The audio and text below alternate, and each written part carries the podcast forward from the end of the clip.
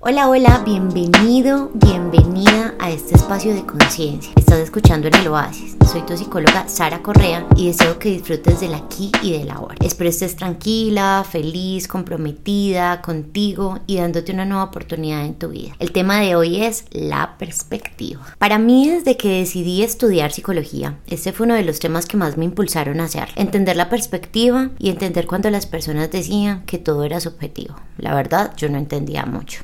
Me metía en problemas, eran por cosas pequeñas. Yo a veces decía como que, bueno, no, eh, no era tan significativo como yo lo pensaba. Y no le daba el valor suficiente. Pero finalmente era solo mi perspectiva. ¿Cuántas veces no nos pasamos en la vida metiendo las patas y pensando que lo que nos pasa o es muy grave o no tiene la importancia suficiente? O por otro lado, no nos imaginamos que se ve desde la perspectiva del otro. Donde la interacción de nosotros con el mundo se convierte en un juego desde nuestra mirada. Aquí comenzamos a unir el tema de aquí y el ahora, con nuestras vivencias, el hecho de cómo vemos las cosas, inclusive bien marcado desde la historia, obviamente desde la nuestra. Si lo hablo como les explico a mis pacientes en terapia, nuestro cerebro es una biblioteca donde guardamos los libros con nuestras historias. Cuando nos sucede algo similar, el cerebro corre a buscar el libro que más relación tiene con lo que nos está pasando en el momento. Como dice mi amado Daniel Goleman, quienes me conocen saben que es uno de mis maestros sobre inteligencia emocional, la compasión, llevando el tema desde lo global a lo personal. Cuando no nos interesa sumarle al otro, sino sencillamente ponernos en lugar del otro por beneficio propio. Contando la anécdota del buen samaritano, donde en el estudio se le dio unas instrucciones a los estudiantes, pero cuando se enfrentaron a la situación real, ninguno aplicó la parábola, haciendo real el tema de la poca identificación con el otro y cómo solo desde nuestra perspectiva están correctos nuestros actos. La historia hace parte de eso.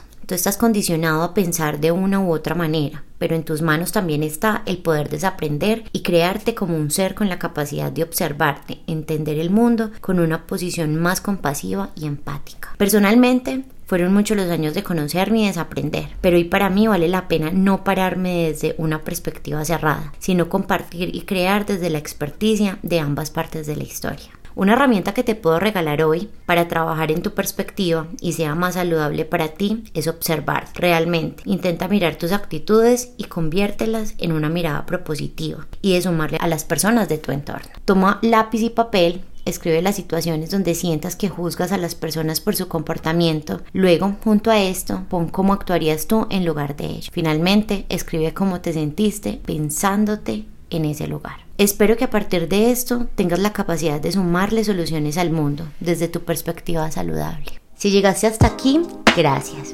Y comenta mi última publicación de Instagram para saber cómo te pareció. Un abrazo fuerte, que tengas una linda semana.